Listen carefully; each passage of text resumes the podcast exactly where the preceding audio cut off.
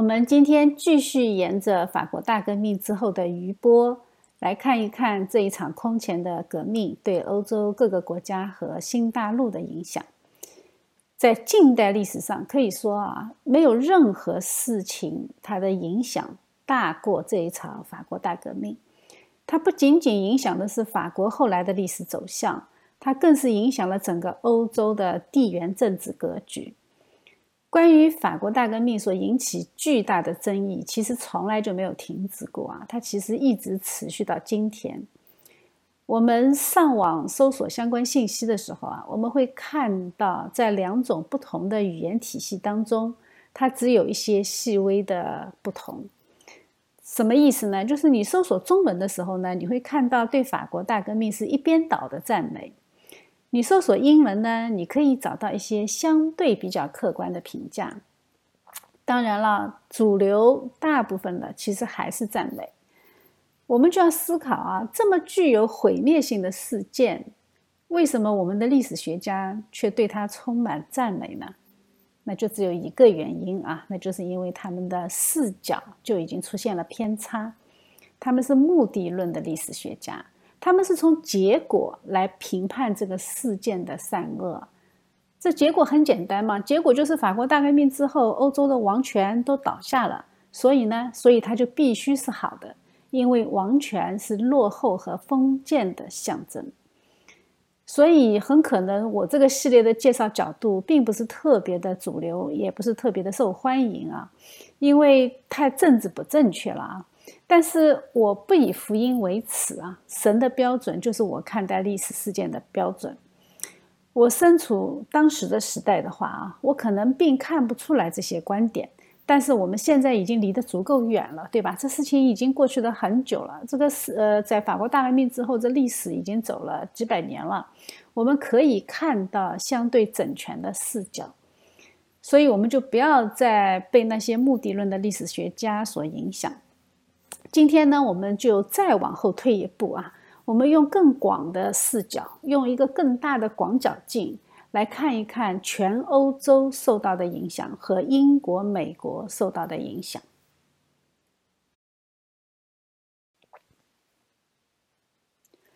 还是像往常一样，我们用神的话语先给我们的课程戴上一副福音的眼镜。我们先把焦距调好啊，才能看明白，才能看清晰。在诗篇第十四篇和五十三篇开头的一节是惊人的相似啊，都是愚顽人心里说没有神，他们都是邪恶，行了可憎恶的事，没有一个人行善。对比这两段经文啊，几乎每一个字都一样，只有一个词是不同的。第一句话里面的是是啊，第二句呢？是罪孽。那根据数学里面我们学过的交换律啊，那是这个字就相当于罪孽，因为神他是不可能违背他自己的，他不可能说出来的那句话里面两个词的意思是互相不同的，对吧？不信神的人，他做的事情无论是什么事，他都是罪孽，没有一个人行善，没有一件事是善的，因为他们说没有神。这就是我们看待无神论世界的起点、出发点，这就是我们的调焦的标准啊！这就是我们聚焦的焦点。我们在看这个法国大革命的这个事件当中，我们的焦点是什么？我们的焦点是他们是无神论的世界。从这个角度去看呢，法国大革命它就是一场去神话的运动，就是愚顽人大家联合起来一起说没有神的运动。所以他们没有一个人行善，这个就是必然的啊。而这一场革命引起的无神论的风波，随着这一块投进石头里，呃，不对，投进水里的那个石头啊，它泛起的涟漪就一波一波的向外扩展，最后波及到欧洲全地，也波及到英国和美国。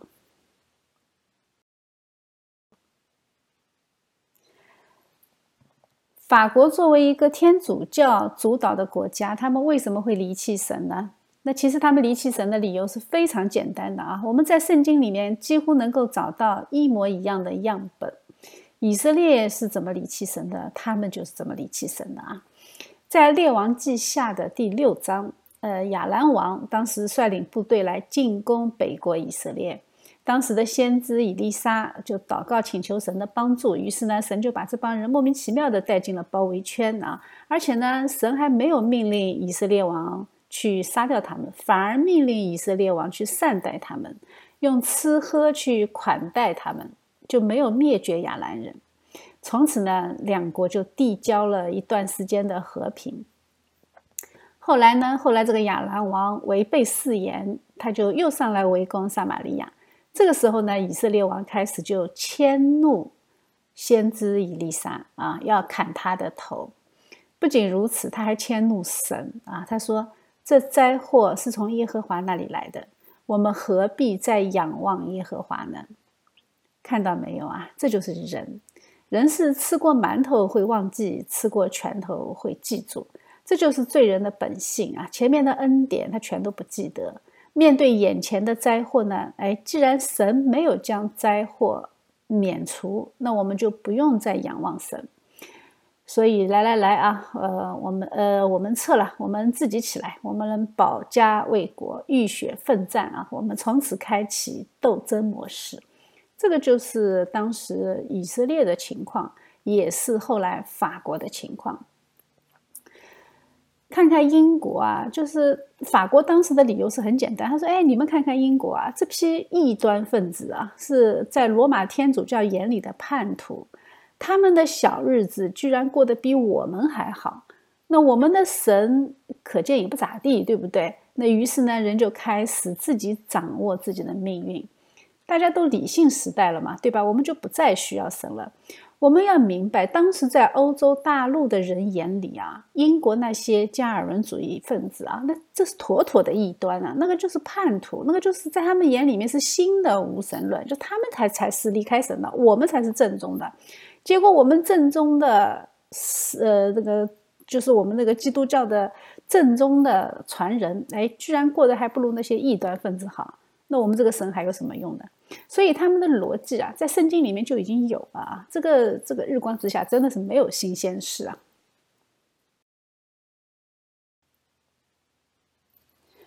在我查考的一些资料里面啊，关于法国大革命是什么时候结束的，那真的是各有各的说法啊。呃，而且还都还挺有道理的。呃，虽然有不少观点认为法国大革命是在一七九九年就结束了，也就是说，拿破仑从埃及回来的时候啊，他声称我们要摘取十年革命胜利果实的时候啊，这个时候法国大革命就已经结束了，开启了拿破仑战争的时代。但是呢，我觉得我们看待法国革命不能和之后的那个拿破仑战争割裂开来，它是同一场革命的不同阶段。但是法国大革命到底结束于哪一天呢？那历史学家常规的划分点呢，不外乎是这几个啊。有些说是一八三零年，就是七月王朝啊，才彻底结束；还有的呢说要到一八四八年，就是第二共和国成立才结束。那也有的把后面不断变化的法国政局也当成是法国大革命的组成部分。毕竟社会不稳定，人人都在狂哄度日，君主制和共和制不断的交替，互相都是靠暴力解决问题，所以它其实是同一个问题不同的轮回啊。在这个其中的过程呢，我们在这个系列里面不会细讲。拿破仑战争的故事，其实我们很多历史资料都能看见，我们连电影里面都有很多表现啊。有些比较严肃的历史学家认为啊，一直到法兰西的第五共和国成立，成为一个总统制的国家，也就是一九五九年一月八号那一天啊，由戴高乐出任的第一任总统。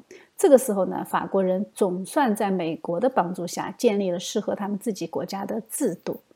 所以从这个意义上说呢，法国大革命应该是在爆发之后的一百七十年以后。在这一天终止的，那这样解读当然是可以的啊。但是呢，我觉得我们还是太小看这一股势力。事实上呢，法国大革命它从来没有停止过，它沿着人性的欲望，从天主教衰微的法国出发，一路向东，促进了德国的民族意识的觉醒。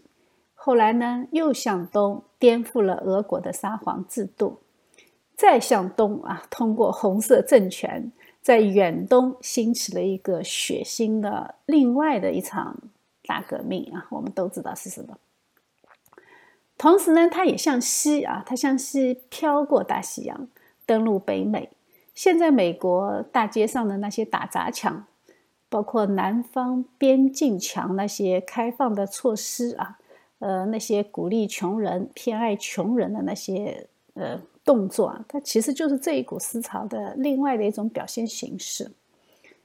事实上，在我们基督徒的观念系统里，只要人类历史还在继续。法国大革命它就不会停止，因为这一头巨兽的背后，它有一个邪灵，这个邪灵不断挑逗人的欲望，来反对神的子民。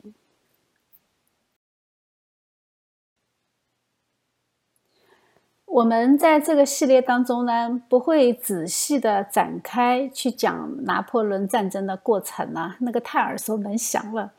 但是我们会通过讲它的影响来讨论一些它的政策。我们翻看所有的中文书籍，其实都是把拿破仑当成一个伟人。呃，其实他在西方的人心目中，他也同样的伟大。他确实是一个军事天才，但是美国的总统杰弗逊就非常讨厌他，他认为拿破仑犯下的是令人发指的罪行。他是为了自己的野心，造成了欧洲，包括法国在内的极大的苦难。呃，我是同意他的看法的啊。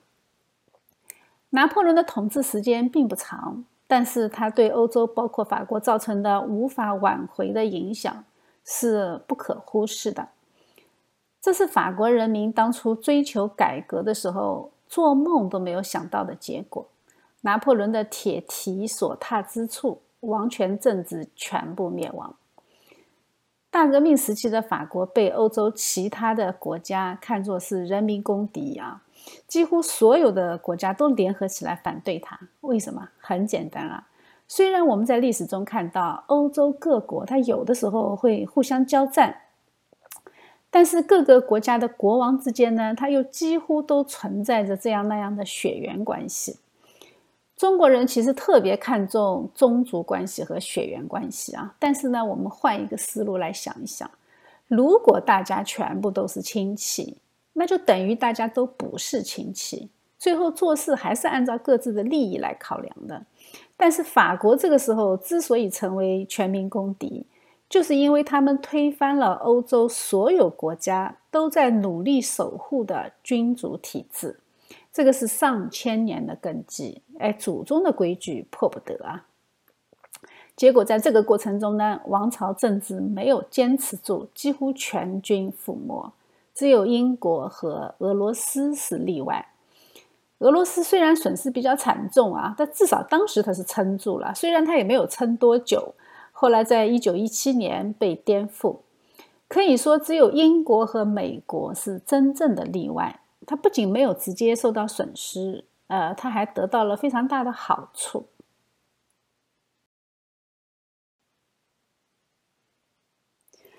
拿破仑成功的原因啊，是因为他是一个军事天才，这个我们不能否认啊，在打仗这方面他确实是很行。但是我们已经说过了，看历史事件呢，我们要有一杆子插到底的那个精神啊，我们要去仔细的去分析它背后的原因。那我们就往更深的一步去查查看啊，看看下面有没有大鱼。我们对比一下那个时间，它和各个国家对垒的人数规模，我们就可以知道，反法同盟这么多国家，人数加起来还没有它一个国家多。所以在人数上，在机动性上，它是占绝对优势的。那这个原因就是什么呢？原因就是它优先于其他国家在法国实行了全员征兵制。从表面上看，征兵制只不过是一个兵员制度啊，但是事实上它不是的，它是一个经济原因。因为这个征兵制，它就是国家财政的一个魔法棒。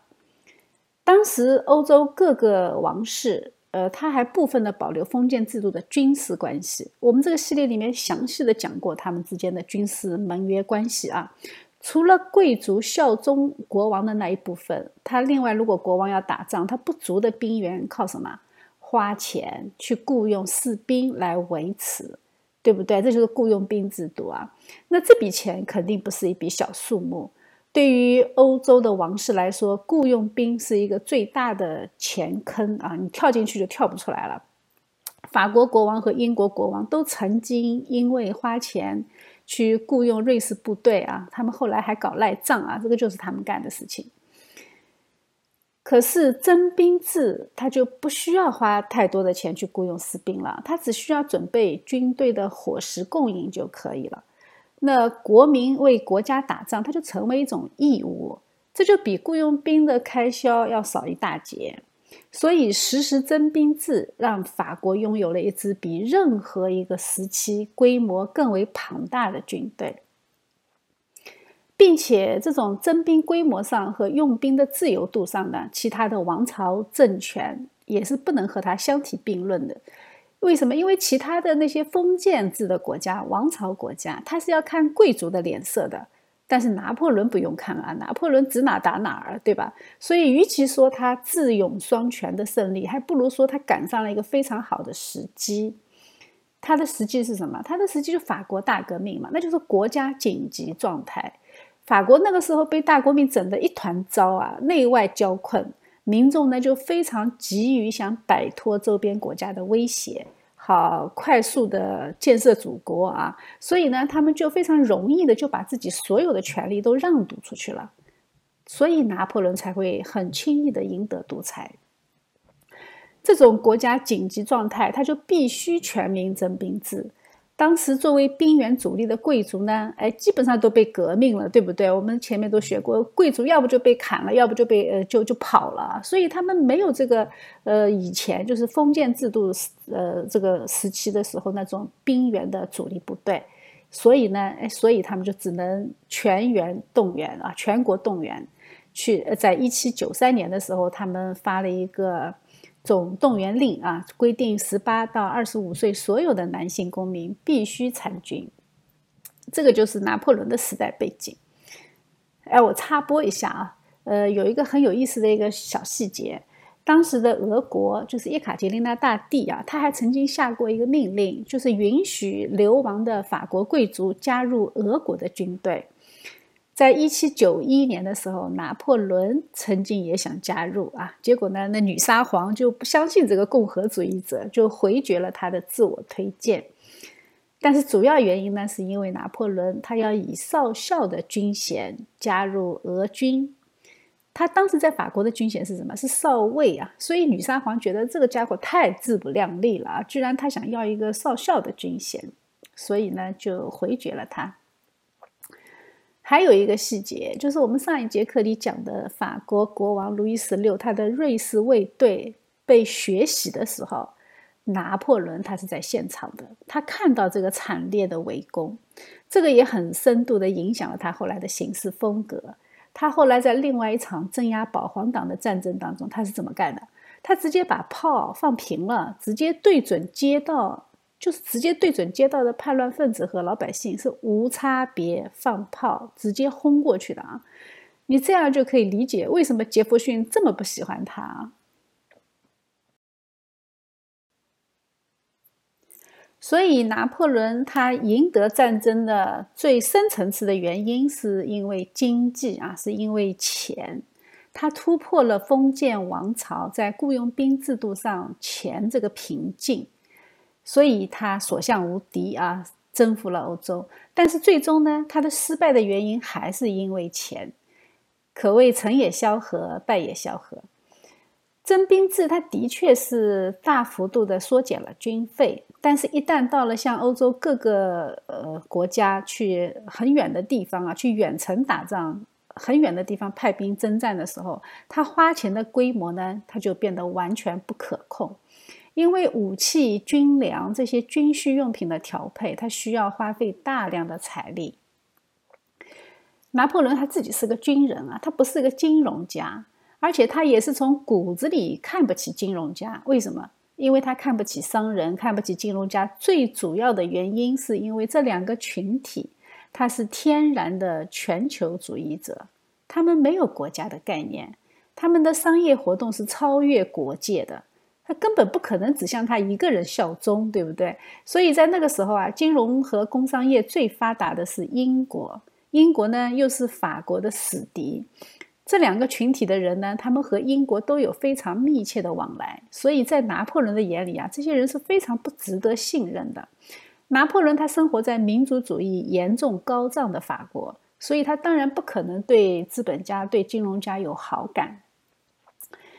经济的发展，它讲究讲究的是什么？讲究的是共同发展，对吧？你互利才能走得很长远。我要是把你给坑的破产了，那我以后跟谁去合作，跟谁去赚钱呢？对不对？所以只要有贸易频繁的地方，它仗就打不起来。商人会动用一切力量去阻止战争的发生。为什么？因为我的钱还在那里呢。你你你可不能往那里去扔炸弹，对不对？那当然，除非我是卖炸弹的啊，那我就是另外一个行事风格。不得不说啊，拿破仑的这种观念深深的影响了后来的法国政治，使法国的国家哲学一直是很狭隘并且很短视的，严重阻碍了法国经济的崛起，也为后来不断变化的法国政治和经济危机都埋下了祸根。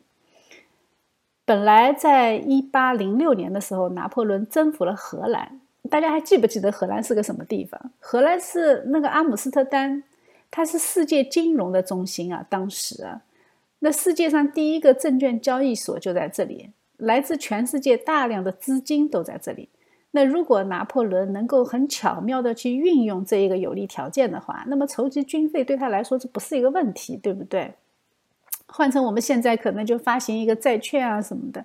但是军人拿破仑他却非常的简单粗暴，他直接就向荷兰的，就被征服的那些金融家们就直接施压啊，交保护费嘛。那很多金融家他不愿意啊，他就跑到了伦敦。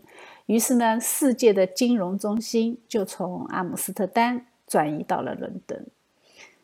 法国的国家信誉呢？那说实话一直是比较差的啊，他老是赖账嘛。那广大的资本家非常信不过他们，所以国家层面的借款根本就不可能。再加上法国大革命的时候，你切了债务人的脑袋啊，现在这么多的钱，那还款人都没着落了，对不对？那谁还敢借钱给你们呢？于是呢，拿破仑决定就通过向被征服的领地去收取赔偿金的方式。来填补军费的缺口，他的理由就是说，我打你这个国家，你们居然抵抗，对吧？那你们的抵抗就使我遭受了损失，那我就要你出钱来弥补。这个逻辑是不是很强盗啊？所以被征服地方的民众本来还以为，哎，翻身农奴得解放啊，结果发现，哎，来了个胃口更大的。就算这样搜刮，他依然是杯水车薪。刚好这个时候呢，哎，美国人啊就跑过来了。美美国人跑到法国来干什么？他来谈买卖啊，谈一个土地买卖。他想向法国买一片法属北美殖民地，殖民地上面那个密西西比河的那个入海口那一块地方，因为他们要发展贸易，他们要有一个港口来做生意。结果呢，拿破仑大笔一挥啊，呃，不用买港口了，呃，整个路易斯安那我全卖给你们。美国代表是又惊又喜啊！最终呢，他是以一千五百万美元的低价成交这一块被拿破仑卖掉的殖民地。它是这个面积是很大的啊，横跨现在美国十五个州的广阔地区，相当于美国领土总面积的百分之二十三。不仅如此啊，拿破仑他还恢复了一八零五年被法国大革命终止的盐税。谁都要吃盐，对不对？所以盐税是君主专制时代法国的主要税源。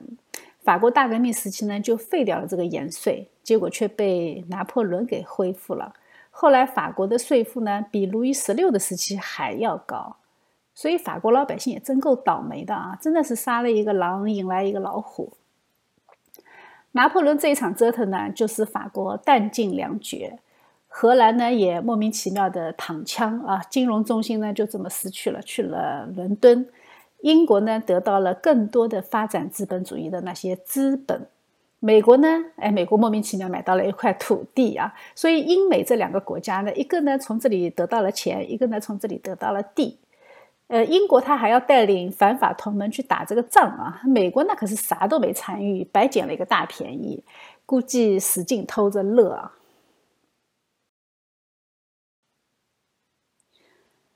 战争的军费跟不上，他只能采取古罗马的那个军事政策。古罗马的军事政策，大家还记不记得？我们这个系列里面讲过的，就是以战养战。自己的国家老百姓没有钱，对吧？那其他国家有钱呢，我们就先征服，再收刮啊。这个就成为拿破仑后来的经济产业链。你这样就能理解他为什么会打遍整个欧洲了吧？那人家可没那么好心啊！什么解放被封建王朝压迫下的老百姓，这个都这个这个都是口号啊！人家就是冲着钱去的。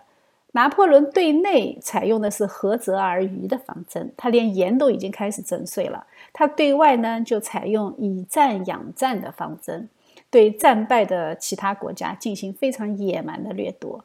在这种利益的驱动下，拿破仑的铁蹄才踏遍整个欧洲。呃，举一个例子啊，很小的一个例子。拿破仑征服意大利以后，他在伦巴底地区建立了一个非常小的共和国，这个名字你都没听到过啊，只有不到四百万居民，但是每年却要向法军交三千万法郎的税金。那这只是税金哦，除了这个税金呢，他们还要为法军提供价值将近两亿法郎的军需用品。虽然拿破仑他们家原来是意大利人。呃，他是在出生的前一年，他家这一块地方被划分到法国的，所以他的法语一生都带着很浓的意大利口音。但是在征税这一方面，他一点都不手软的啊，管你是不是意大利，你都得交钱。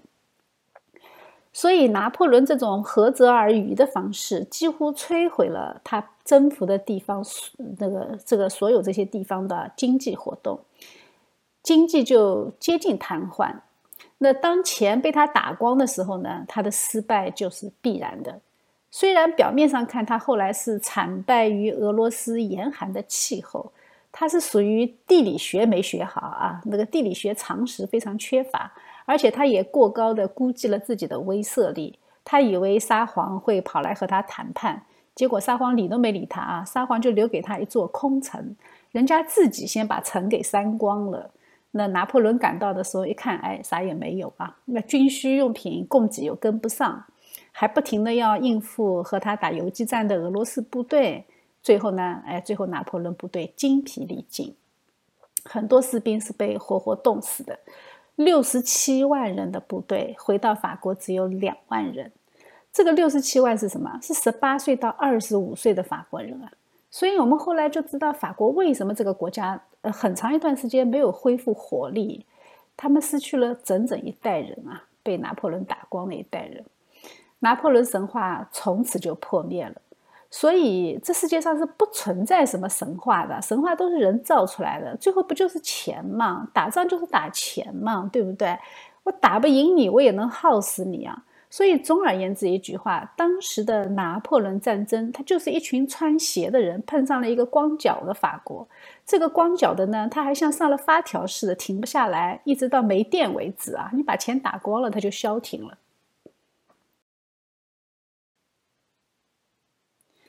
我们再来看一下同时期啊，呃，拿破仑最大的敌人英国，他做了一些什么事情？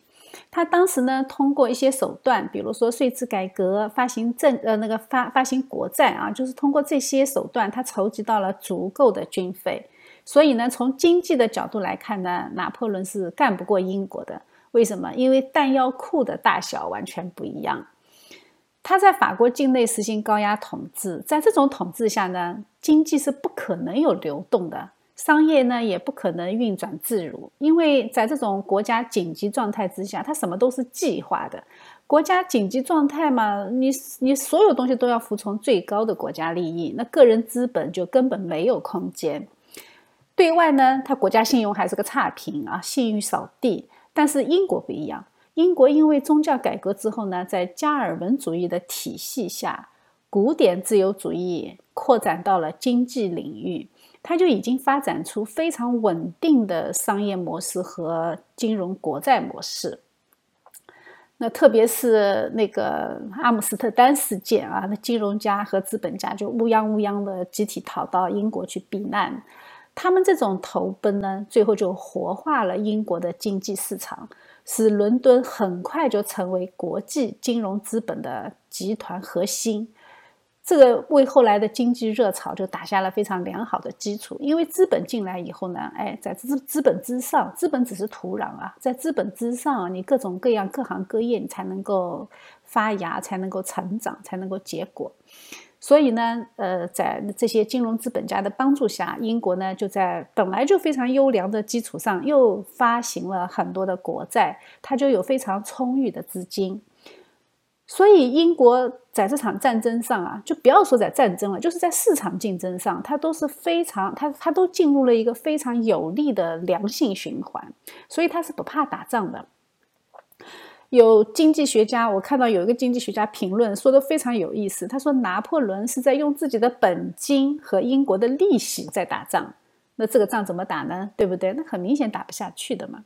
所以，英国的胜利说到底，它是信仰的胜利。你一个国家有信仰，你才会有法治，你才会讲信用。你不讲信用，表面上好像是捞到了便宜啊，我老赖我我赖了账，我钱不用还了。但是从长远看，他总是会回报到自己的子孙身上。那法王腓力四世赖账的时候，他是可没有想到自己的子孙会上断头台的。法国大革命时期，那些老百姓想供天主教会资产的时候。他们也是没有想到自己的儿子会死在俄罗斯的。英国的加尔文思想的继承者，他们是高举神权，发展宪政体制。宪政体制是约束人性的恶，使权力分散，并且权力受到监督。你这样才可以释放资本的自由，最后激活了整个经济体系，最后在经济上和宪政上都得到了回报。所以表面上看，两股势力打的是钱，对不对？实际上呢，实际上他们打的是信仰，是信奉上帝的子民和被魔鬼诱惑的势力之间的一场征战。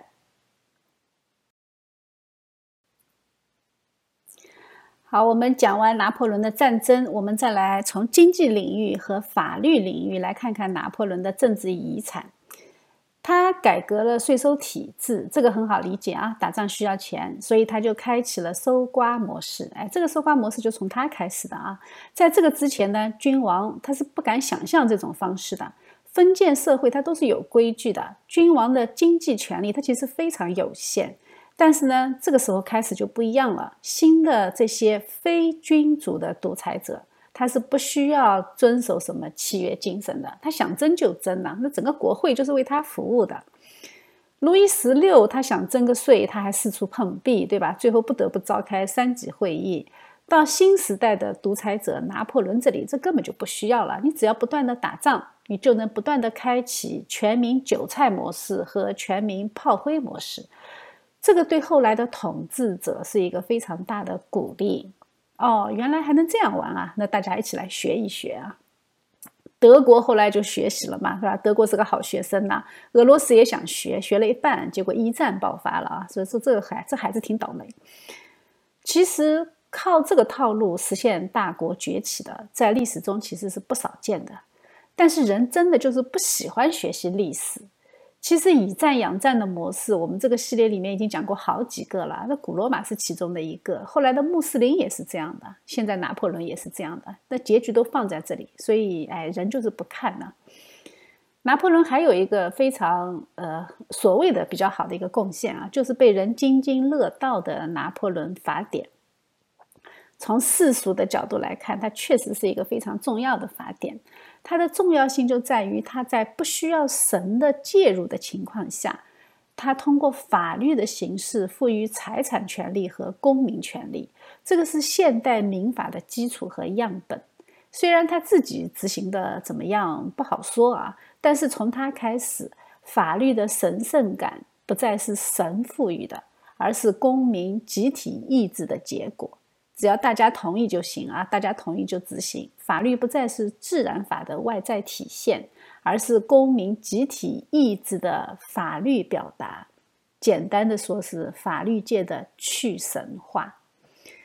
这个对于当时法国普遍的后宗教改革时代，他的信仰衰弱时期，其实是很有用。为什么？因为他创造了一个法律依据。毕竟当时那个法国一直在呃无政府状态，这个一直在反复出现，所以拿破仑觉得，哎，我们需要用法律来解决问题。欧洲这些没有经过宗教改革的国家，他的信仰基本上已经完全失丧。天主教在真理上，它一直是很浅的。为什么？因为他们是用拉丁文在教育的，民众呢基本上听不懂。圣经呢，他也不允许人自己看，因为他怕老百姓瞎解圣经会产生异端。所以在这种情况下，底层民众的信仰状况是非常不稳定的。被人一煽动呢，哎，起来革命就很正常。天主教虽然它也很很深层的去介入教育，但是你根本上无法满足信仰上的扎根和生命的建造，否则你就根本没有办法解释为什么天主教徒占百分之九十的法国，居然会爆发如此残酷的革命。圣经里说了嘛，好树结好果子嘛，我们从它结出的果子就能够反过来看它这棵树到底对不对嘛。而且在英国呢，英国不一样，英国这些法律的完善是什么？是靠贵族主导的力量和君王博弈的结果。通过加尔文主义的圣职观，它影响了几代人，所以圣经观念深入人心。制度的底线呢，也是参考圣经的原则。所以，他们和法国是完全不同的两种体系。呃，英美海洋法的体系当中，我们就可以看到神的超越性。大陆的罗马法体系，它最终被拿破仑法典彻底的去神化，成为今天世俗世界公认的准则。这个就是卢梭一直在推崇的社会契约论嘛。那我们就要思想啊，既然拿破仑的改革这么好，又有法律，又有税收，被历史学家鼓吹所谓现代社会的两大基石，他们其实都有了。那为什么拿破仑之后的法国依然没有办法建立一个稳定的社会制度呢？我们就可以反向的推理出，这两个制度并不是社会的基石，而真正的基石呢，已经被法国人在大革命当中摧毁殆尽。这就是他们竭力推翻的宗教体系。教会是旧制度的象征啊！国王之所以坏，那就是因为有教会在做帮凶。教会是最保守的势力，而社会呢？社会是需要进步的，人类是要进步的。所以，教会这种旧势力的代言人，他们的存在就会捆绑我们前进的步伐，它就会影响我们进步。所以，我们要消灭它。法国大革命在本质上，这是一场政治和社会改革运动，而不是我们很简单的想象是一场意外啊，是因为国王要加税这么简单。我们这样就能理解了为什么后来各种欲望根本无法满足。这些从君主手里夺过来的各种形式的控制权，它很快的就转移给打着人民旗号的那些独裁者，建立了一个又一个强大的专制政体。可以说，法国大革命摧毁的不仅仅是王权和教权，它还摧毁了欧洲大陆上从蛮族入侵时代就确立并且发展了上千年的几乎所有的旧制度。在这样的状况下，他就不得不陷入一个死循环，不断的在专政和反专政中间不断的反复。这个熟不熟悉啊？这个就是中国历史的欧洲版。这种就是只破不立的革命啊！历史学家给了他很高的评价。我们就要想一想啊，这背后是一股什么样的势力在主宰我们的价值观和历史观？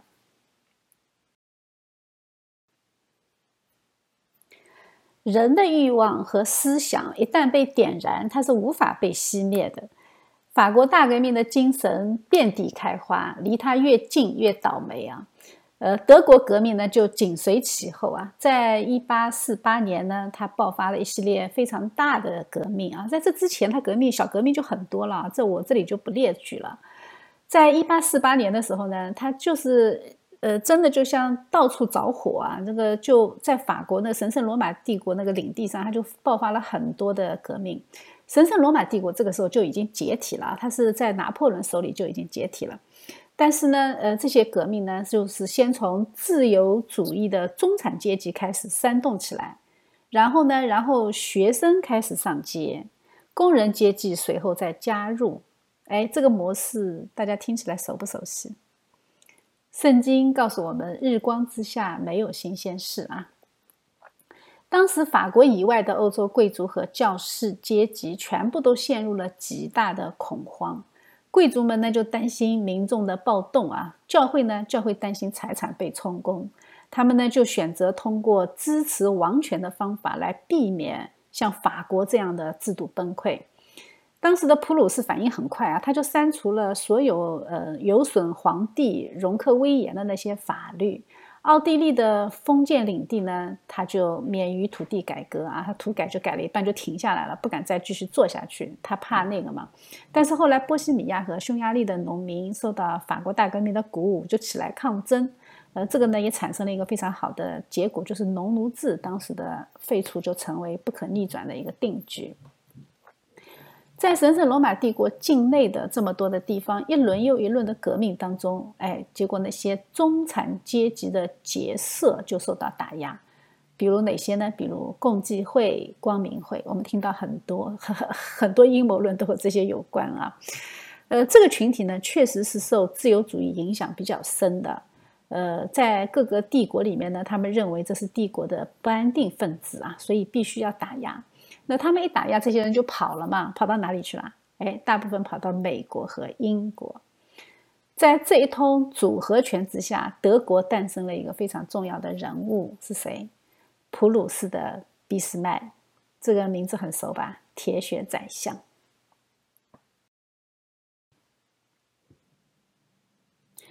我们上一节课讲过，法国大革命之前，他们的偶像是什么？是国家，对吧？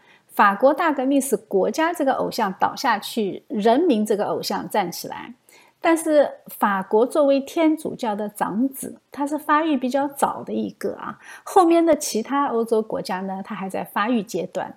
神圣罗马帝国这个时候呢，它是高度分裂的，它有两百多个小邦国。虽然被拿破仑一打啊，出现了一个什么莱茵邦联，也激发了普鲁士的民族意识的觉醒。他们觉得，哎呀，这样不行啊！我们需要团结了，敌人实在太强大了，我们需要抱团取暖。而反法同盟曾经的老大哥，就是路易十六太太的娘家人，就是神圣罗马帝国的皇帝，他被拿破仑逼着放弃皇帝的称呼，解散了神圣罗马帝国的同盟。德意志第一帝国呢，就从这个时候开始解体。这个是从查理曼大帝开始就有的帝国，延续了整整一千年，到这个时候寿终正寝。哎呀，这个就不行了，这个就更加激起呃德意志人民的那些呃团结意识啊。法国大革命它打着启蒙主义的摧毁精神，但是它却影响了后来德国很多的思想家，马克思就是其中的一个。那他这种战争呢，他也激发了民众的民主意识，就为后来普鲁士的崛起、为德国的统一，也为后来的一战孕育和准备了土壤。就是这股子精神力量啊，憋着劲儿争上游的这种精神，呃，才促进了德国统一，唤醒了他们的民族主义。你只有有民族主义，你才会渴望统一，对吧？然后统一了以后呢，哎，要复仇啊，一路高歌猛进。呃，最后把德国送上一战、二战，一直到纽伦堡大审判，这种精神力量是从哪里来的？法国大革命啊！在法国的国家偶像被打碎的时候，德国的国家这个偶像站起来。所以从地缘政治上看，神圣罗马帝国什么都比法国要慢半拍。从法兰克王国就开始了啊！西罗马的文明是从哪里过去的？是从罗马开始向北进入西法兰克，然后呢，随着查理曼大帝的铁锤向东扩张，一个一个收编进来的啊，什么萨克森啊、奥地利啊，哎，这条线它是从西向东走的，到俄罗斯那里它就更晚了啊。所以俄罗斯吃亏就吃亏在他和拿破仑打仗，他还打赢了，这就给了他一个巨大的错觉，就是哎，哥终于牛起来了。原来老欧洲也没啥，他本来就是老欧洲边上混混的那些小跟班呢。结果突然之间觉得，哎呀，你们老欧洲其实也也也就那样了啊，最后还得靠哥来拯救你们，这就导致他后来频繁的介入欧洲事务和各种战争，比如说他后来非常不明智的发动了克里米亚战争，他后来也参加了一战啊，这个一战最终把沙皇的帽子给打掉了。法国的这一场扫堂腿啊，就是拿破仑的扫堂腿。真的是随着拿破仑的铁蹄，像涟漪一样啊，以法国为中心，一圈一圈的向外扩展。从时间轴上，我们也能看到，离他越近的越倒霉。那隔着海峡的英国和隔着大西洋的美国，他们是得到了益处。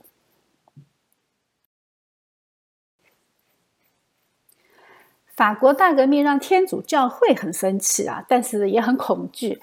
天主教占绝对主导地位的西班牙，他们就马上行动起来了啊！他们觉得，哎，我们绝对不能学法国，所以他们的宗教裁判所就取缔了所有的法国书刊。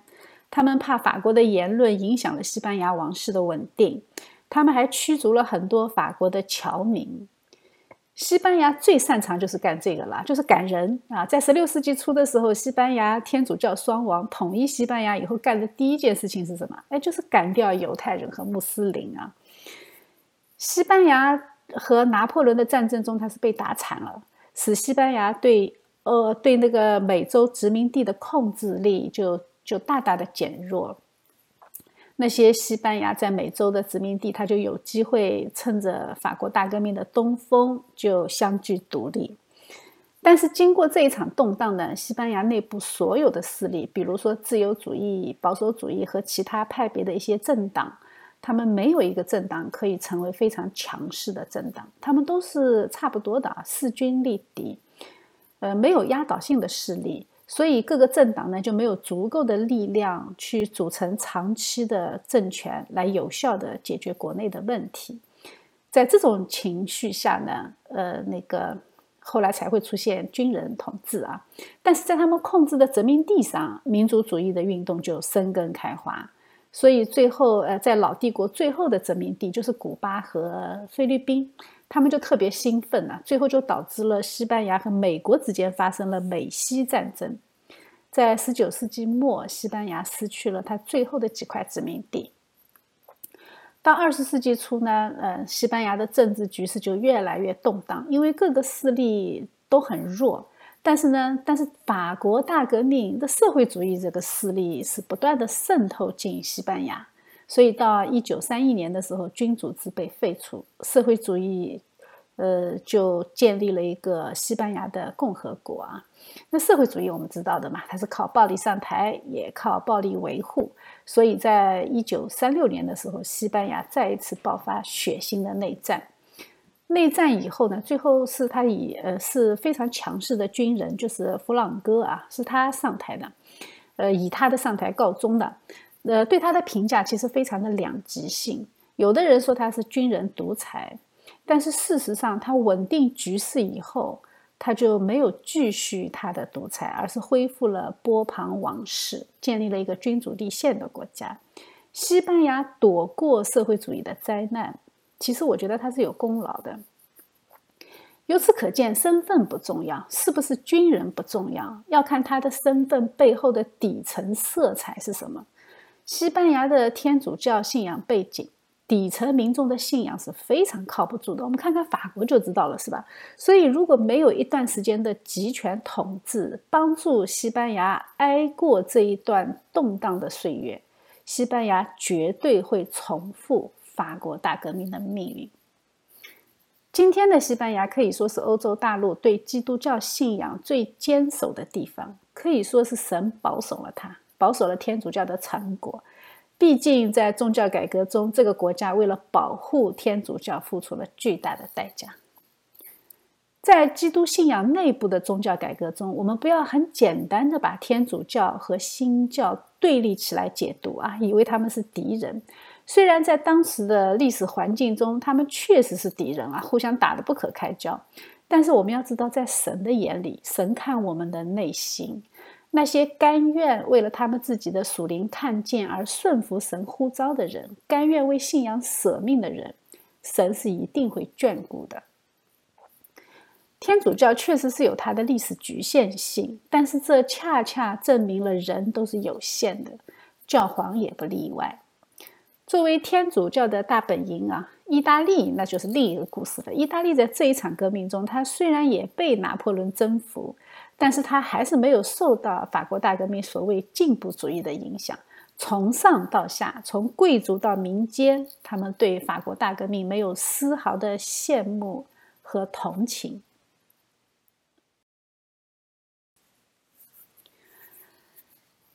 我们再来看一看英国的老百姓为什么没有受到法国大革命思想的影响。其实说没有影响的是假的啊！在英国，法国革命是影响了当时非常不受待见的非英国国教教会的那些宗派教徒，呃，还影响了爱尔兰的天主教徒。因为在英国是有国教的嘛，那那些嗯就不服从国教的，或者说是另外的一些不被主流教会认可的，持有一些嗯。怎么说呢？就是在宗教信仰上非常奇怪的那，比如说一神论呐那些啊，就是，呃，他们在这个英国的整个环境里，他是受歧视的，他是不能参加公职的。于是呢，就有很多地方爆发了一些陆陆续续的抗议活动。爱尔兰独立运动呢，也是受到法国革命的影响而开始发展的。法国革命它。呃，吹捧的是什么？是主权在民，对吧？那既然主权都在民了，你凭什么歧视我，对不对？从这一点上呢，它有它比较进步的意义啊。但是他们在英国最终没有形成巨大的破坏。我们这里就要提一个非常重要的人物啊，就是埃德蒙·伯克。他最有名的一本书就是对法国大革命的反思啊，还有翻译把它叫做《法国革命论》。他是个爱尔兰人。这本书呢是由一系列的书信组成的，它是写给一个叫杜邦的人。杜邦呢是伯克在法国的一个朋友，是当时法国国民议会的支持者。他当时写信给伯克，就问他关于这一场改革的意见。伯克呢就回了信，发表了自己的意见啊。这一系列的信件呢是在一七九零年十一月份出版的。一九七呃呃一七九零年，这是什么时候？法国三级会议是在一七八九年召开的，也就是说，刚刚开始的时候还没有走向动乱，那国王还没被砍头呢，对吧？国王要三年以后才砍头，一七九三年才砍的头啊。当时全欧洲其实非常瞩目法国的改革，是寄予厚望的啊。结果呢？结果伯克就一大瓢凉水就泼下去了。他这一本书是对法国大革命进行学术型批判和思考的最有名的经典之作。他非常深刻地阐述了现代保守主义理论的基本原理。它的内容不仅仅针对法国大革命，它也涵盖了很多的法律制度、文明的传承和教会的财产这些很多的方面。这本书的前半部分呢，伯克就强调过去的文明的发展。证明了世袭的王权的不可替代性，还有前人传承经验的重要性。他是从法理逻辑的层面来解读这场革命的合法性啊，所以他就认为这场革命是不合法的，并且他还准确的预言了法国大革命，他会因为忽略历史的教训，最终会产生灾难性的后果。当时英国内部也有人对法国大革命是特别支持的，这个势力还不小啊。代表人物就是理查德·普莱斯。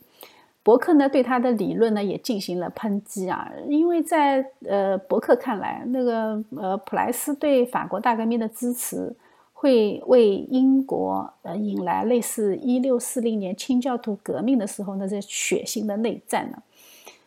那个普莱斯他的论述呢，有点像卢梭啊，他就是说人民有权选择统治者或者否决统治者。同样啊，他也是以人民的名义将法国大革命的血腥冲突合理化。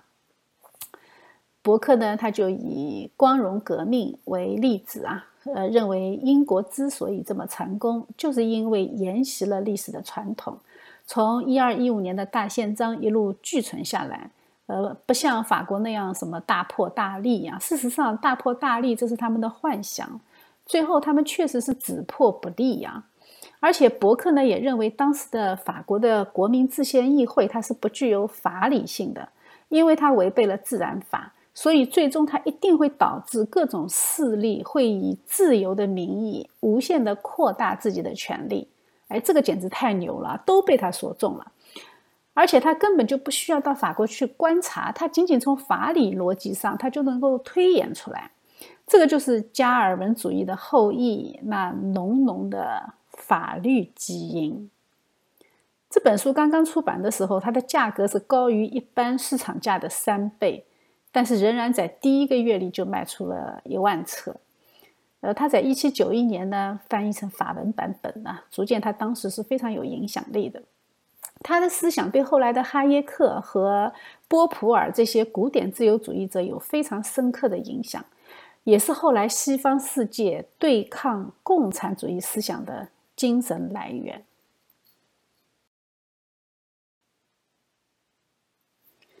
在法国呢，一个非常年轻的贵族叫托克维尔啊，在将近七十年以后写了《旧制度与大革命》，开始反思啊。这本书的描述性大于它的分析性，但是它依然是非常重要的研究法国大革命的资料。那发生在法国的事情，为什么法国的反射弧这么长呢？要到六十多年以后才总结出来呢？我们就不得不提宗教啊。的天主教在法国，国家利益是他们的最高信仰。那么一叶障目，不见泰山啊。从国家利益出发，你就可以绑架一切力量。这个机器一旦开动起来，那简直就是要人命的。呃，这个托克维尔他还写了一本《论美国的民主》，也非常好啊。他把这两种体制啊，就做了研究啊，帮助我们认识宗教改革的必要性。宗教改革中的加尔文主义对世界的影响是非常非常重要的。看完这两本书呢，我们就能明白为什么老欧洲后来的所有混乱都必须由加尔文主义者的后裔来解决。因为他们的法理传承是严格的从圣经来的。托克维尔在美国的时候呢，呃，它是美国资本主义发展最快速的时候，也呃，正是因为北方的资本主义发展太快速了，他们和老欧洲的关系就发生了变化，呃，他们也要开始贸易保护啊，要向欧洲国家的产品征税。那南方不答应，因为南方什么？南方是呃，它的农产品是出口出口到欧洲去的嘛，它的关税如果一旦增加的话呢，对他们是很不利的。所以呢，哎呀，不要说什么解放黑奴啊，这都是表现形式，呃，背后还是联邦扩权和利益的争论啊。但是神使用人的欲望和利益之争，释放了奴隶的自由，所以只能说结果在神的手中啊。呃，他们。你要知道，美国在那个时候已经独立了，所以就不得不为解放黑奴去打一仗。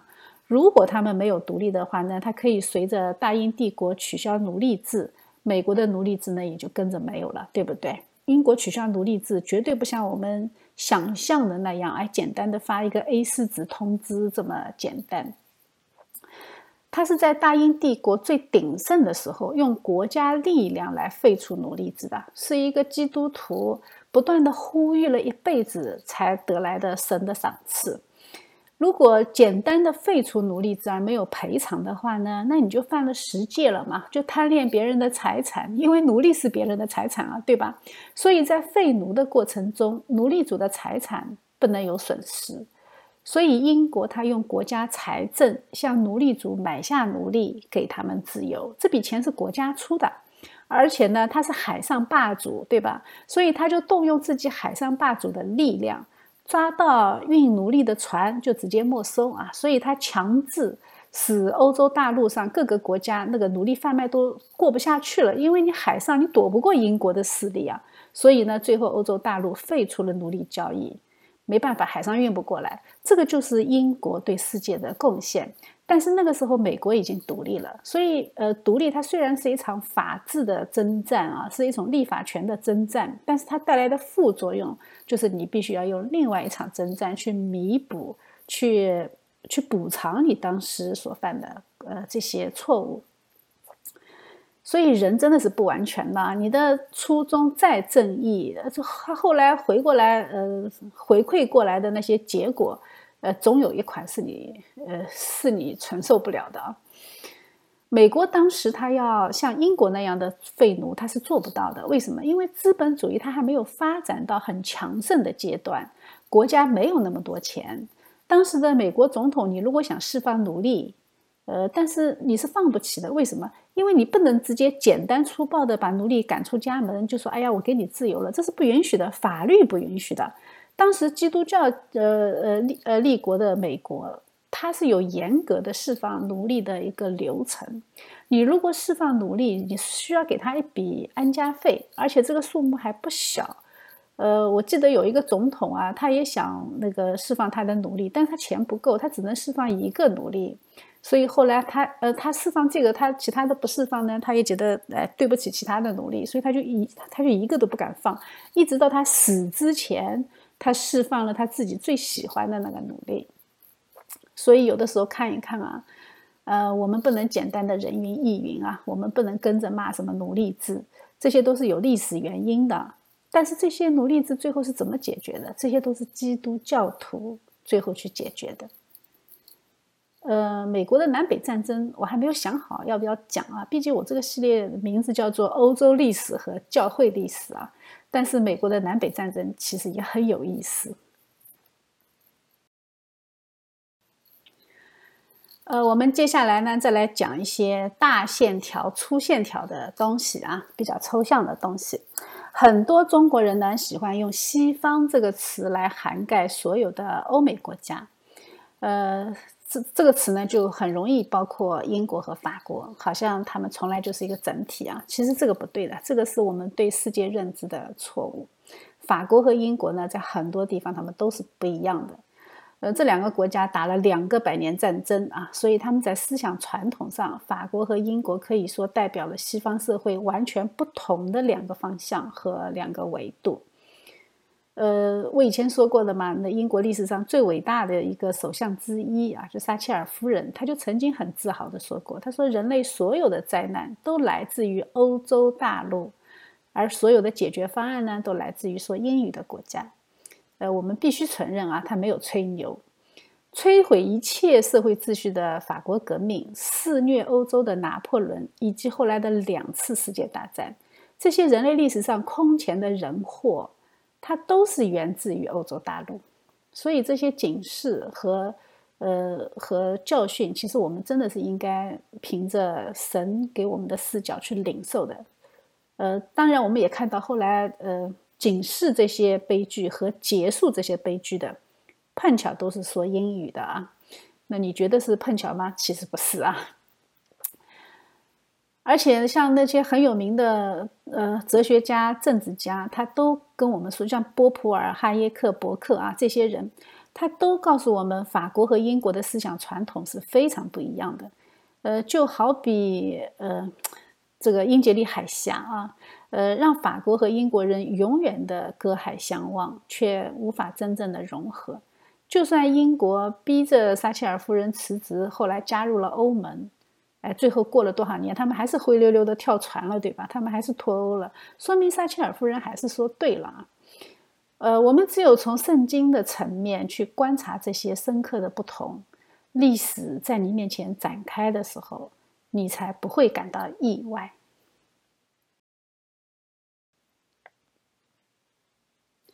我们经常听到有人说法国人很浪漫，英国人很绅士。其实这种标签是非常表象的，背后的原因是两个国家底层色彩非常的不同。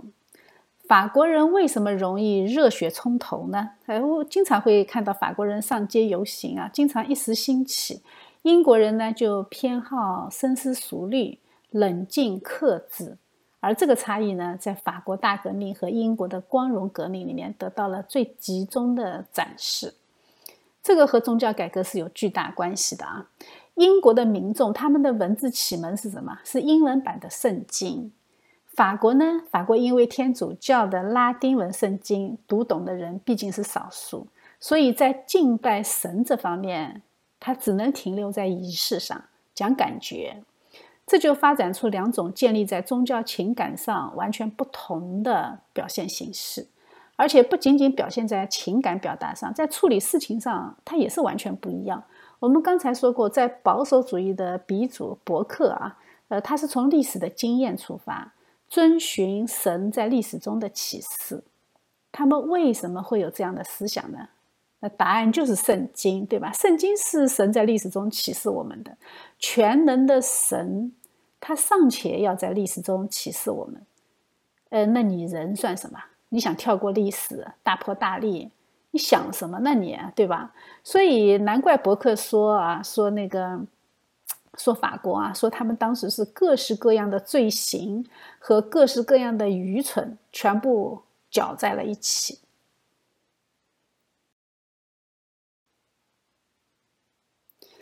正是因为启蒙读物的不同，这两个国家对自由的解读也就非常不一样。伯克呢，把法国革命导致的社会混乱的原因归结为法国启蒙主义对抽象原则的坚持。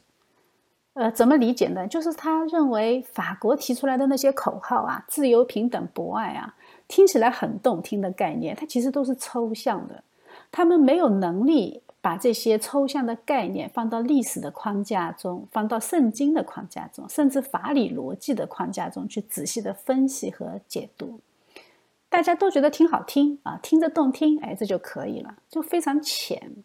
但是英国不是，英国呢，对任何概念，它都是从这三方面进行解构的。哎，这个就是加尔文《基督教要义》写的那个模式啊，它都是放在圣经怎么说啊，古人怎么说，我们现在怎么面对，它都是从这三个概念，呃，从这三个方式，任何概念都放到这三个方方式里面去解读。所以他这样一解读呢，就很容易看出这些概念中的错误的根源。它的根源是什么？它根源就是他们的神学出了问题。神学一旦错误，它就会使。本来就岌岌可危的自由传统和社会架构就很容易的破裂。英国就特别注重传统啊，伯克认为英格兰人民的自由是得自于祖先的一项遗产，他们的自由是聚存而来的，是随着宗教，是随着我们的基督信仰聚存而来的，不是像法国启蒙主义那样，自由是抽象原则的产物。英国的自由传统和权利，它是从大宪章传承下来的。我们在大宪章里面就已经有自由了，所以我们现在所要思想的不是大破大立啊，我们是要想我们已经具存的、我们已经拥有的自由是怎么样去完善它，呃，怎么样把自由的理念落实到各个方面，落实到实处。所以，英国的光荣革命，它也是从法统中来的，它不是呃抽象哲学那种虚无缥缈的、毫无现实根基的概念，所以它才避免了暴力的肆虐和人性的沦丧。呃，所以伯克说，法国大革命这种人对自己人权理论是如此的感兴趣，以至于他们完全忘记了人性。伯克甚至预言说。法国日后必须要有更加专制的强权，才能够收拾这个混乱无序的局面。哎，这句话他说了十年以后，拿破仑·波拿巴闪亮登场。这个预言出自于一七九零年，但是法国完全听不进去啊，他继续策马狂奔。而英格兰在这一场肆虐整个欧洲的祸害中，他几乎毫发无损。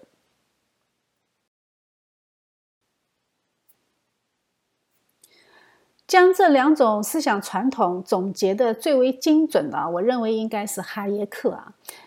哈耶克呢，把这两种不同的思想传统总结成法国式的理性主义，或者说法国式的自由主义和英国式的自由主义，或者说英国式的保守主义。呃，法式的它是沿袭欧陆理性主义的特点，它的崇尚理性和对整个社会的构建。呃，但是英国呢，它是脱胎自英国的经验主义，它是重视经验，强调人类理性的局限。在法国人看来，人是理性的，完全可以通过提升理性，通过教育啊，呃，用正确的理性来主宰、创建整个世界的制度和文化，最终达到完美的境界。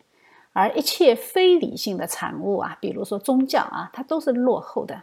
一切含有偏见的不公平的制度和意识，你都可以通过理性加以修正。但是英国人不这么看呐，英国人要悲观很多。为什么？英国人加尔文主义者嘛，人性全然败坏啊，所以他们很悲观，对人性非常悲观，所以他们对自身的理性就没有那么自信。他们认为，甚至有些人认为理性根本没有意义。人们认为两个现象有关系，那不过是人类的一种观察和感觉。呃，根本就没有最呃超验性的一些呃一些验证啊，所以人对现象的观察只不过是经验的总结，但是他没有办法必然的推演到未来。从逻辑上来说，也就是说，先后关系不等于因果关系啊。比如说，举一个很简单的例子，鸡叫了，天就亮了，但你不能说太阳是被鸡叫起来的，对吧？这个就是人的理性局限的地方。人的理性，他就会觉得，哎，鸡叫就很有力量啦，或者至少它具有某种神秘性在里面。这就是人的理性。但是法国人他们不知道啊，他们不知道人类理性是有局限性的。我们知道天主教，特别是耶稣会，它是半柏拉修主义的，所以他们受到耶稣会的教育，那当然就是在罪论和人性论上。甚至在救恩论上，他们都是半柏拉修主义。耶稣会那都是修士啊，对吧？他们信仰坚定，所以在他那个层面，他这个半柏拉修主义还不太会出非常大的幺蛾子。但是底层民众呢，你如果这样的话，那就完全乱套了，他就一定会产生理性的自负，他就会贼胆大啊，凭着有限的理性。去试图构建整个社会的制度和文化，那最后就会走向乌托邦的意象。法国人的认识论，它在这里就出现了一个巨大的缺口。这也就是为什么后来法兰西民族在近代他会一直折腾不止，长期无法步入正轨的深刻的原因。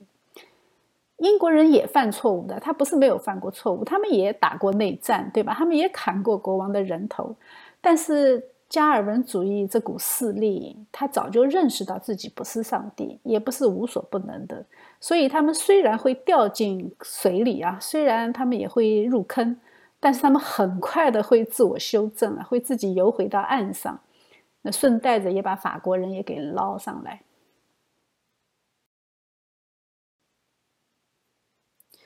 理性主义之所以失败，而且失败的还很惨呢，主要是他们没有意识到知识的分散性和价值的主观性。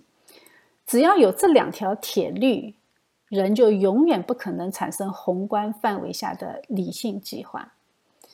呃，在这一点上呢，亚当·斯密的描述非常好啊。亚当·斯密呢，他认为人类商业活动中最关键的因素是深藏在我们能看到的表象之后的，也就是说，商业的驱动力它是不依赖于人的所谓道德的。在商业中，不需要你有道德，也不需要你有某种什么呃良心啊善心。它也更加不需要所谓管理者的计划，它依赖的是什么？它依赖的是一种自由交换中的利己主义。也就是说，人类都是自私的，不要紧啊，你自私不要紧，这是上帝创造的这个样子。人堕落以后就是自私的，所以不要假装你很高大上，你就按照你自私的动机去做事情就可以了，因为你的自私。使你必须做出利他的事情，你才能够不断的从中得到好处。他认为一个利己的行为，他表现出来一定是利他的。这个话怎么理解呢？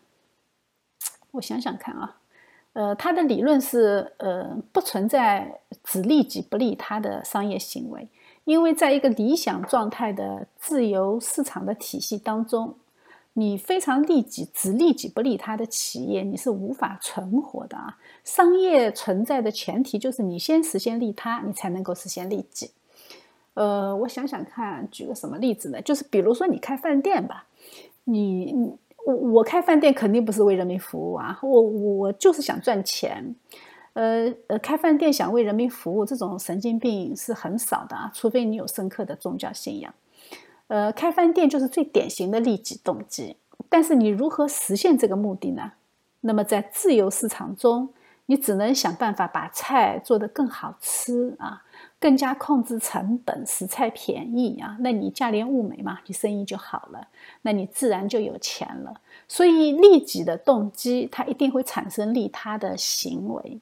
这种规律呢，它有一个前提假设，就是什么？就是你的市场是自由的，你的贸易是自由的，你的选择是自由的。呃，如果你用公款来吃喝，肥了你喜欢的那个老板娘，这个不能用来举例的，这个这个不是自由市场经济。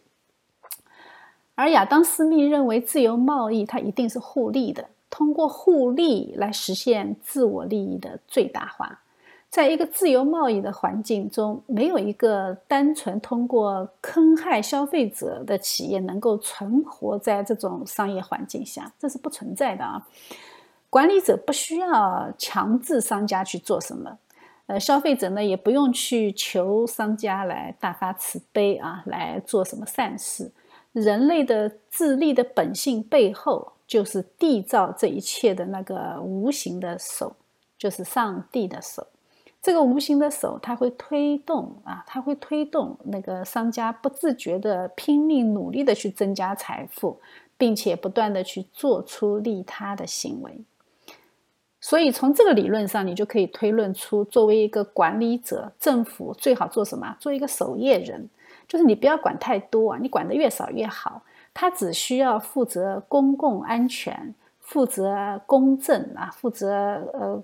公共设施啊，这些就可以了，就基本的那些，你保证这个这个自由市场它的大环境是平安的啊。自由市场它会在无形之手的牵引下，自动的走向规范而有序。这个其实我们用另外一种呃另外一种表达比较直观的，就是说，哎，就是举个例子，就是抛硬币啊，抛硬币它这个概率是怎么样？我们往天上抛硬币的时候，只要次数足够多，它最后落下来正反面的结果比例就越来越趋向于五十比五十啊。所以它的趋向是均等的。所以在自由市场中，各种势力最后的博弈，它就会自发的产生比较均衡而合理的结果。亚当·斯密的观念呢，是现在自由市场主义的基础。英国就在这个理论上，最后成为一个世界上的超级强国，富到流油了嘛？富到后来，他都可以把所有的奴隶都买断了啊，释放他们自由。这个就是一个观念对一个国家的推动。苏格兰启蒙运动的继存者那个哈耶克，他提出的自发秩序，其实就是对无形之手的进一步的很清晰的一个阐述。自发秩序不仅仅适用于自由市场，它也可以延伸到社会的各个领域。哈耶克认为，良好的社会秩序和市场秩序都是人行为的结果，而不是人设计的结果。人的设计和规划只会干扰这种精妙而有序的自发秩序。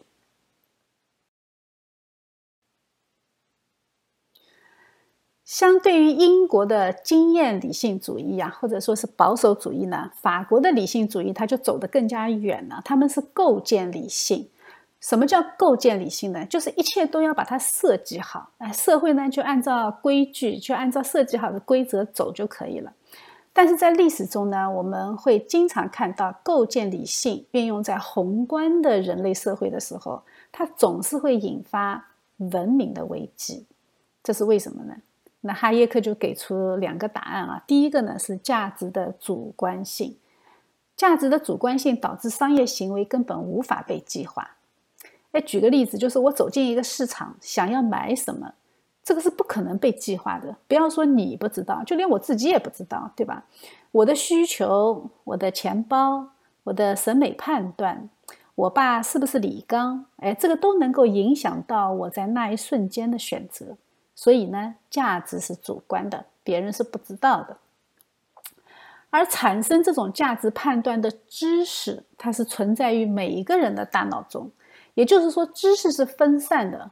不管这个统治者有多聪明，他依然无法判断市场的走向和人的个体需求。你打个比方，我们家这么几个人的饭菜，我要做好，嗯，这尚且众口难调，对吧？那你还想为十亿人做计划？那你简简直就想多了啊！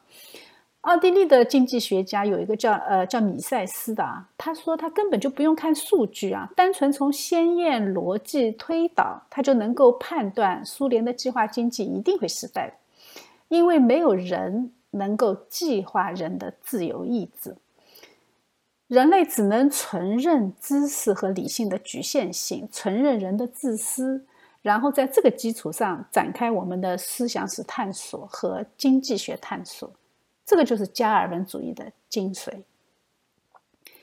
耶稣基督既然是万王之王，那么他在你的经济领域做王了吗？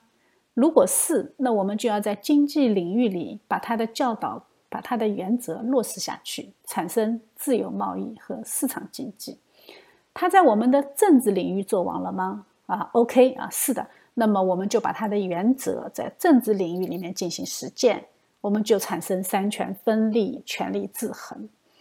他在我们的家里做王了吗？OK 啊，那当然是我们家的王，对吧？那我们就要在家庭里面负起责任。那么家庭伦理的构建，我们如何对待父母，如何教育子女，夫妻如何相处，我们都要遵从圣经的原则。那就产生了家庭伦理，对吧？那他在。呃，医疗层面有没有做王呢？有，那么我们就要在医疗层面啊，我们就要设定医疗的伦理。有些事情我们不能做啊，比如说堕胎，对吧？比如说安乐死，哎，这些都是我们不允许的啊，我们甚至想都不要去想它。基督在司法层面有没有做王呢？有，对吧？那他，我们就把他的教导，教导我们的圣经原则，在司法层面落呃进行落实，司法层面。对耶稣基督的教导最大的落实、最亮的亮点是什么？最好的精髓是什么？存续正义啊！英国后来就出现一系列的思想家、政治家、哲学家、科学家，这个都是从加尔文思想的主日学教育出来的，这就不奇怪了，对吧？基督是万王之王，这不是一句口号，在当时的英国和美国，这是他们的生活，这是他们的原则，这是他们的一切。在那个时间段啊，就是一六六六年到一八八三年这一段时间，法国科学院它有一些外籍的院士，就不是法国人啊，是呃呃是外籍院士，是其他国家的院士。法国科学院的外籍院士当中啊，有二十七位是新教的教徒，只有六位是天主教教徒，但是人口比例呢？整个西欧除了法国以外的天主教人口是基督教的一点五倍，所以它是非常非常的倒挂的这个结果。英国的皇家科学院基本上全部都是新教徒，但是加尔文主义的清教徒占比是百分之六十二。可以这么说，没有宗教改革，不可能有科学革命、工业革命和现代文明。所以，我们都是吃了加尔文主义的好处，我们就不要回过头来，哎，去违背我们祖宗的，呃，这些就是我们前辈啊，祖宗不要这么说，太夸张，就是前辈，我们这些宗教改革的前辈们，他们浴血奋战所创建的现代文明，躺在这种现代文明上，你再反过头去去诋毁加尔文主义，那真的就是不学历史的后果。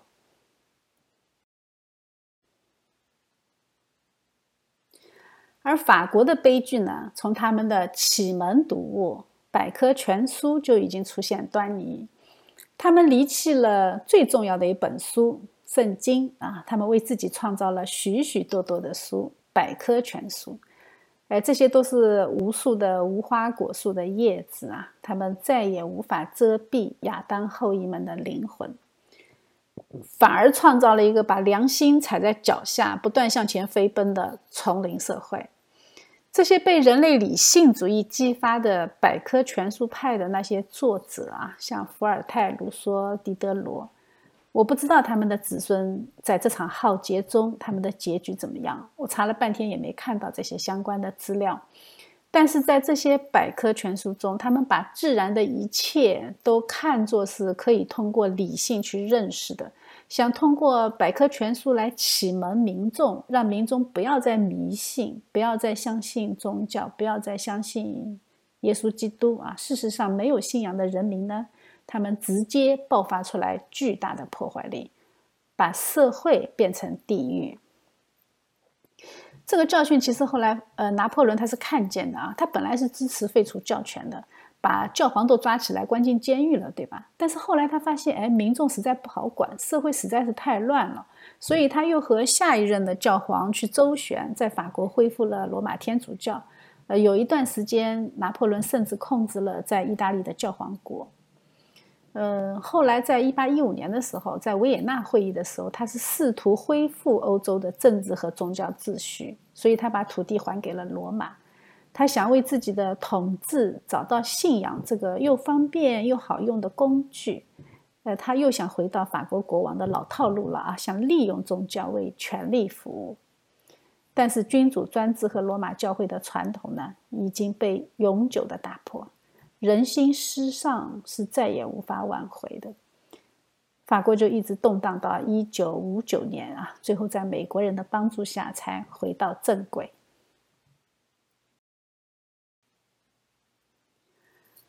我们还是用诗篇里面的经文来结束我们今天的分享。神从天上垂看世人，要看有明白的没有，有寻求他的没有。他们个人都退后，一同变为污秽，并没有行善的，连一个都没有。作孽的没有知识吗？哎，就是你学那么多百科全书有什么用啊？就这意思。他们吞吃我的百姓，如同吃饭一样，并不求告神。